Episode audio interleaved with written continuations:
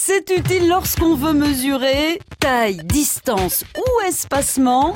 Le système métrique français est utilisé partout, sauf aux États-Unis, au Liberia et en Birmanie. Mais il y a une chose qui ne changera jamais, ça c'est la pinte anglaise dont parle Shakespeare. Je veux bien porter un toast au système métrique, mais dans la pinte anglaise qui ne changera jamais.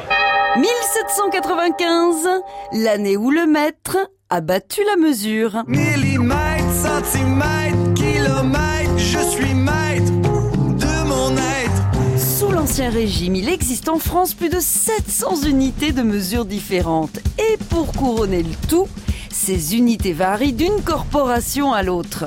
Par exemple, la superficie des planchers s'exprime en pieds carrés, alors que celle des tapis se mesure en aunes. Évidemment, les unités de volume et celles de longueur n'ont aucun lien entre elles, ça serait trop simple. En 1791, on trouve la solution. Pour que la mesure soit vraiment universelle, on décide de choisir pour référence la Terre. C'est une révolution. Un kilomètre à pied,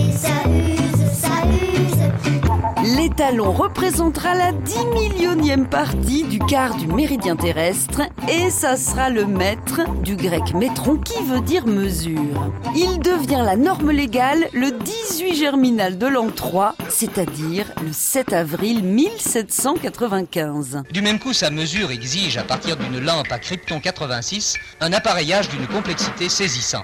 Sachons simplement qu'il faut un comparateur interférentiel à microscope photoélectrique combiné à un interféromètre de Michelson. Lorsqu'un astronaute posera de nouveau le pied sur la Lune vers 2020, il devra mesurer son empreinte en centimètres ou en mètres. La NASA a décidé de bannir miles, feet, inch ou autres pounds pour faciliter la coopération internationale.